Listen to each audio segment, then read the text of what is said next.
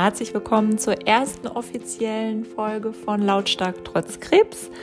In der heutigen Folge geht es um das Thema Angst. Und zwar nicht um das Thema Angst von uns Krebspatienten, sondern vor allem um das Thema Berührungsangst von anderen mit Krebspatienten.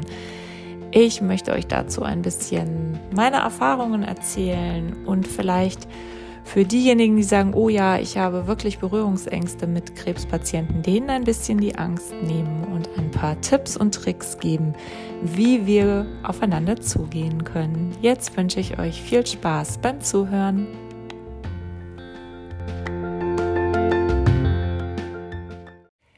Gerade wenn sehr junge Menschen an Krebs erkranken, ist es für die Umgebung häufig ein riesiger Schock und sie wissen gar nicht, wie können sie jetzt mit dieser Person richtig umgehen. Also ich habe selber so ein paar spannende Stories erlebt, auch in meinem Umfeld. Also beispielsweise in der Nachbarschaft war eine Nachbarin, die mich, als sie erfahren hat, dass ich Krebs hatte, nicht mehr gegrüßt hat, mir komplett aus dem Weg gegangen ist. Und dann ist sie mir irgendwann begegnet, da hatte ich dann wieder Haare auf dem Kopf und dann kam so eine Bemerkung, ähm, oh, du hast wieder Haare, du bist gesund. Und das war natürlich alles vollkommen deplatziert, aber ich war der Person gar nicht böse, weil ich einfach gemerkt habe, die ist so verunsichert im Umgang mit mir und die weiß überhaupt nicht, was sie machen soll und die hat vielleicht solche Berührungsängste. Und mir ist das an verschiedenen Stellen passiert, ähm, auch gerade mit Frauen, die ein ähnliches Alter haben wie ich. Und dann ist mir auch erstmal bewusst geworden, naja, die haben wahrscheinlich unglaubliche Ängste. Also Angst davor, selber zu erkranken. Ähm, die können sich nicht vorstellen, wie sie damit umgehen könnten. Ich habe auch von einer Kollegin, die sagte dann zu mir, oh, ich glaube, ich wäre von der nächsten Brücke gesprungen. Also da kamen Aussagen, die mich erstmal so total schockiert haben, bis mir eben bewusst geworden ist, was Angst mit Menschen macht. Oder ich kann mich auch an eine Mutter erinnern aus dem Umfeld meiner Kinder, die zu mir gesagt hat, oh Gott sei Dank, ich kenne in meinem Umfeld niemand, der an Krebs erkrankt ist.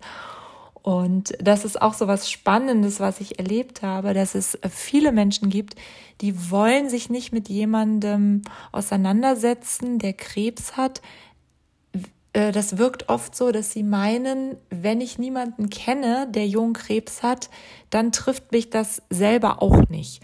Und wir alle wissen, dass das vollkommener Quatsch ist, aber Angst kann ja ein so manchmal komisches Verhalten auslösen. Und deshalb ähm, möchte ich hier heute noch mal so ein bisschen näher auf diese Angst eingehen und wie man da vielleicht auch äh, geschickt mit umgehen kann. So Leute, noch mal eine ganz wichtige Info vorweg. Krebs ist nicht ansteckend. Und jetzt werdet ihr lachen, ja natürlich weiß ich, dass Krebs nicht ansteckend ist, aber viele Menschen verhalten sich im Umgang mit Krebspatienten so. Und mir ist mittlerweile auch bewusst, dass das einfach aus der Angst herauskommt und dass man sich nicht damit konfrontieren möchte, dass jemand jung erkrankt und dass man das nicht sehen möchte und dass das eigentlich so diese eigenen Ängste ist. Man hat Angst, dass die eigenen Ängste hochkommen. Also nicht, dass der Krebs im Körper wächst, sondern dass man sich mit diesen Ängsten der Unendlichkeit konfrontieren muss, weil wir laufen ja alle so naiv äh, durch die Gegend und halten uns ja gerne an Statistiken und da steht irgendwie, keine Ahnung, ich glaube, Frauen werden mittlerweile so im Durchschnitt um die knapp über 80 und Männer so knapp unter 80. Und daran halten wir uns ja fest. Und wir alle meinen, ja, ja, wir werden also schon mal mindestens 80. Und dann treffen wir auf eine Person, die eine, ja, lebenslimitierende Erkrankung bekommt. Und die ist nicht 80. Nee, dummerweise ist die Mitte 40. Und das, ja, das verunsichert natürlich total. Das macht vielleicht auch nochmal so die eigene Endlichkeit bewusst obwohl wir ja alle intelligent genug sind, dass wir jeden Tag Gefahren ausgesetzt sind. Ne? Wir können jeden Tag bei einem Autounfall ums Leben kommen. Und wie gesagt, Krebs kann jeden treffen, jeden Tag. Aber wir wollen eben damit nicht konfrontiert werden, weil das eine unglaubliche Angst ist. Und das kann ich natürlich auch total nachvollziehen. auch insbesondere jetzt, wo ich ja täglich mit dieser Angst lebe und täglich weiß, ne, es kann immer vorbei sein. Ähm, vielleicht werde ich nicht 80 oder meine Wahrscheinlichkeit ist ja deutlich gesunken, dass ich da hingehe. Und das ist kein schönes Gefühl, weil wir Menschen wollen ja in dieser Naivität bleiben, dass ja unsere Welt immer heil ist, dass wir von Schicksalsschlägen verschont bleiben und so. Und deshalb kann ich das sehr gut nachvollziehen auch, ähm, dass einem, wenn man so etwas mitbekommt, dass einem das erstmal Angst macht. Bei allem Verständnis für die Angst und die Berührungsangst der anderen möchte ich aber auch an dieser Stelle nochmal unbedingt betonen, dass wir Krebspatienten nicht für die Angst der anderen die Verantwortung übernehmen können.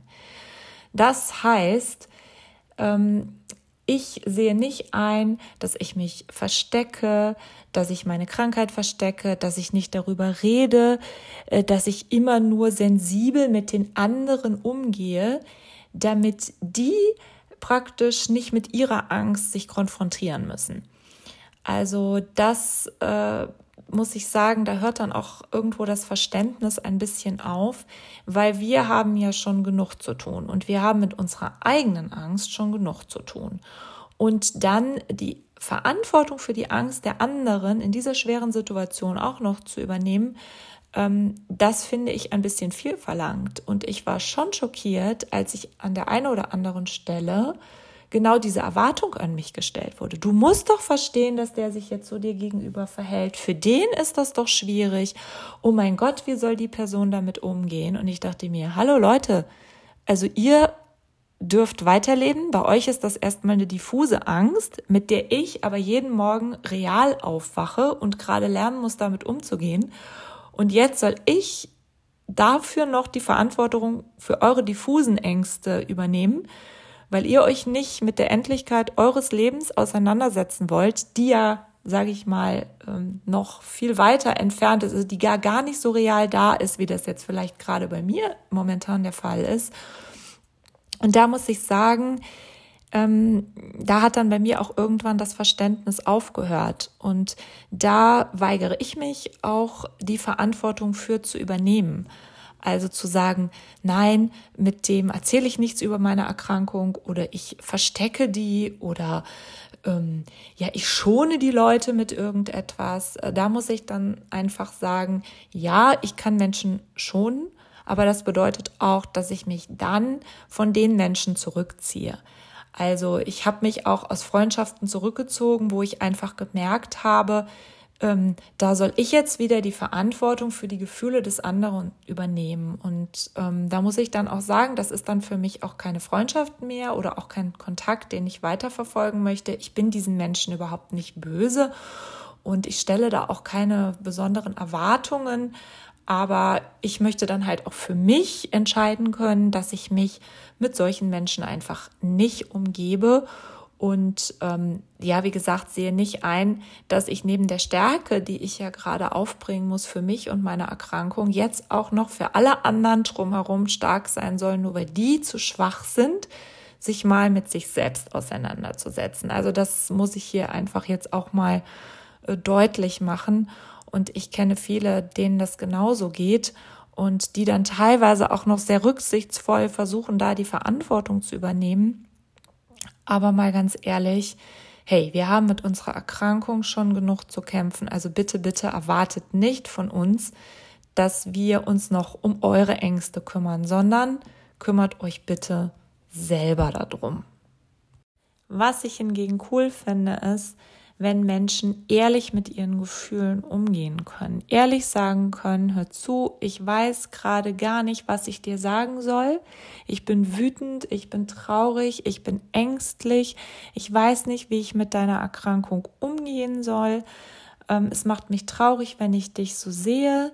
Ich habe vielleicht selber Angst äh, zu erkranken, ich wüsste nicht, wie ich damit umgehen würde, wenn es mich trifft, ich will gerade nicht meine Illusion vom perfekten, schicksalsfreien Leben aufgeben, das ist mir gerade zu viel, vielleicht in der Lebenssituation, in der ich selber gerade stecke, mich mit dem zu konfrontieren Und auch wenn daran manche Freundschaft vielleicht scheitert oder auseinandergeht, dann ist es besser, wenn man ehrlich darüber redet, als wenn sich Menschen einfach komisch zurückziehen und einem so das Gefühl geben, naja, du gehörst einfach nicht mehr dazu, du bist nicht mehr interessant, ähm, wir wollen dich nicht mehr dabei haben. Und ja, und das nagt dann schon unglaublich am Selbstwertgefühl, wenn sich Menschen so verhalten. Also ist eine ehrliche Kommunikation immer besser. Die ist nicht einfach, aber es ist, glaube ich, für beide Seiten viel bereichernder, als wenn man sich einfach so auseinanderdriftet und nicht offen und ehrlich über die Situation redet. Womit ich persönlich auch immer etwas Mühe habe, wenn Bekannte und Freunde ihre eigenen Ängste so überspielen, indem sie einem selber immer so aufdrücken, ja, ja, du musst nur positiv denken, du bist ja mutig genug, du schaffst das schon. Also wenn man so diese Floskeln an den Kopf geschmissen bekommt, also so, es gibt, glaube ich, ich könnte so eine Liste machen, die zehn Floskeln, die so ein Krebspatient hört. Und wenn ich die in unsere Community stellen würde, würden alle lachen, sagen, ja, ja, genau, das sind die zehn Sätze, die ich auch immer höre ähm, dann werden immer so, kriegt man immer so tolle Botschaften. Ja, du bist stark, du bist mutig, du schaffst das schon. Nein, du wirst den Krebs schon besiegen, du musst nur positiv denken. So. Also das ist so, die Leute haben das Gefühl, ich mache ja was, ähm, ich bemühe mich ja um die Person, aber letztendlich äh, distanzieren sie sich doch sehr stark von dem Thema interessieren sich für die individuelle Situation der Person eigentlich nicht, fragen auch nicht, was brauchst du, sondern drücken einem irgendwie so ihre Meinung auf. Ne? So, ja, du musst nur positiv denken und das wird schon wieder. Und ich kenne jemanden, der hat es auch überlebt. Und dieses so oberflächliche Dasein, aber eben doch nicht Dasein, weil man sich eben ja das gar nicht an sich ranlassen will und sich auch intensiv damit nicht wirklich auseinandersetzen möchte, das empfinde ich auch persönlich als unglaublich unangenehm. Um ganz ehrlich zu sein, von so Leuten fühle ich mich manchmal ein bisschen verarscht. Also das mag ich gar nicht. Und deshalb ziehe ich mich dann aus solchen Kontakten auch immer zurück. Ich weiß, dass solche Floskeln auch aus der Unsicherheit herauskommen und aus dem man weiß nicht, was man sagen soll. Aber dann so ein paar Standardsätze dahin zu hauen, das ist auch nicht gerade sehr schön. Also bitte, bitte lass das, irgendwelche Standardsätze den Leuten an den Kopf und immer so, ja, ja, du bist schon so stark, du schaffst das schon. Oh, ich glaube, das kriegt fast jeder zu hören und nee, also das, das braucht man auch nicht unbedingt. Wie schafft man es aber, gut aufeinander zuzugehen? Also ich muss sagen, es gibt ja diese wahnsinnigen Menschen, die ein unglaubliches Gespür haben und mit einer Leichtigkeit, also einer gefühlten Leichtigkeit, äh, damit umgehen können, die einfach bewundernswert ist. Das ist natürlich nicht jedem gegeben. Also ich habe im Freundeskreis ein paar Leute, wo ich einfach sagen muss, die sind so top drauf, die behandeln mich einfach ganz normal und fragen trotzdem nach, wie ist das mit der Erkrankung? Und für die ist halt meine Therapie gehört gerade zu meinem Leben, aber ich gehöre trotzdem weiter zu ihrem Leben dazu. Die stellen sich auch ganz locker darauf ein, wenn ich sage, nee, heute kann ich nicht, heute geht's mir nicht so gut, ja, dann ist das halt, wird auch mit einer ganz normalen Selbstverständlichkeit genommen. Klar, wenn man solche Leute im Bekanntenkreis hat, ist das einfach ein Traum. Und das ist einfach toll, wenn Menschen in der Art und Weise damit umgehen können. Aber ich verstehe auch, dass das nicht jeder kann. Und ich gebe auch zu, dass ich gar nicht wüsste vor meiner Erkrankung, ob ich da so gut drin gewesen wäre. Deswegen, wie gesagt, möchte ich niemand an den Pranger stellen, der unsicher ist im Umgang mit Menschen, die Krebs haben. Aber wie schafft man vielleicht einen Schritt aufeinander zu? Und ich glaube, da ist es wie ich schon vorhin gesagt habe, eine offene Kommunikation wichtig. Und ich glaube, der schönste Satz, den man jemand sagen kann, ist, was brauchst du von mir? Was wünschst du dir von mir? Was kann ich für dich tun? Wenn man an einer Freundschaft mit jemandem, der Krebs hat, weiterhin ernsthaft interessiert ist. Und dann kommt man, glaube ich, auch in eine gute Kommunikation. Und ähm, ich finde das immer ganz toll, wenn mir jemand sagt, ja, was wünschst du dir von mir? Und ich wünsche mir zum Beispiel von ganz vielen Freunden, dass sie mich möglichst normal behandeln, dass sie mich weiterhin fragen, ob ich Lust habe, an etwas teilzunehmen, dass sie aber auch Verständnis haben, wenn ich kurzfristig absagen muss, weil eben aufgrund der Therapie mal wieder irgendwas nicht funktioniert oder irgendeine Nebenwirkung kommt und wo ich vielleicht mit einer so einer normalen, ja, mal auch mal erzählen kann aus diesem Therapiealltag, mal sagen kann, ja, Mensch, ich habe gerade die Nebenwirkung, ist ein bisschen doof oder ne, ich kann gerade das nicht essen, weil mir nicht so gut ist und dass das so eine Normalität bekommt. Also im Moment ist ja leider diese Krebstherapie ist in meinem Alltag gerade ja leider Normalität. Ich sage immer, ja, ich gehe zur Uniklinik wie andere Leute zu ihrer Arbeit so eine Krebserkrankung ist auch teilweise wirklich so ein 40-Stunden-Woche. Man ist mit so viel beschäftigt. Und so wie andere Leute von ihrer Arbeit erzählen, erzähle ich eben auch häufig aus diesem Krebsalltag. Und spannenderweise, mit den Leuten, die mit mir ganz normal umgehen, reden wir zwar auch darüber, aber wir reden nicht nur über meine Krebserkrankung, denn ich mache ja auch noch ganz, ganz viele andere Dinge und ich weiß von meinen ganzen Krebsbekanntschaften, was die nebenbei noch alles Tolles machen, das glaubt ihr gar nicht. Also es ist ja nicht nur, dass bei uns immer nur die Krebserkrankung im Fokus steht. Wir machen auch noch ganz viele andere Sachen. Und ich habe eine Freundin, mit der unterhalte ich mich ganz viel auch über Handarbeiten, weil wir das total gerne machen. Und natürlich ist da auch mal Thema meine Krebserkrankung, so wie auch vielleicht mal Thema ist, was sie gerade hat. Aber wir unterhalten uns auch über das normale Leben. Und ich glaube, wenn man sich da einmal eine gute Kommunikationsebene gefunden hat, wo man mal so über die Ängste und über die Befindlichkeiten sich ausgetauscht hat, dann kommt man auch wieder in eine gemeinsame Normalität. Und das kann funktionieren, aber man braucht eben wie bei den meisten Sachen eine ehrliche und offene Kommunikation.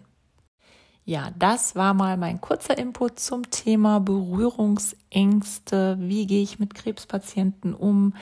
Wie können wir offener miteinander kommunizieren, damit auch weiterhin Freundschaften funktionieren?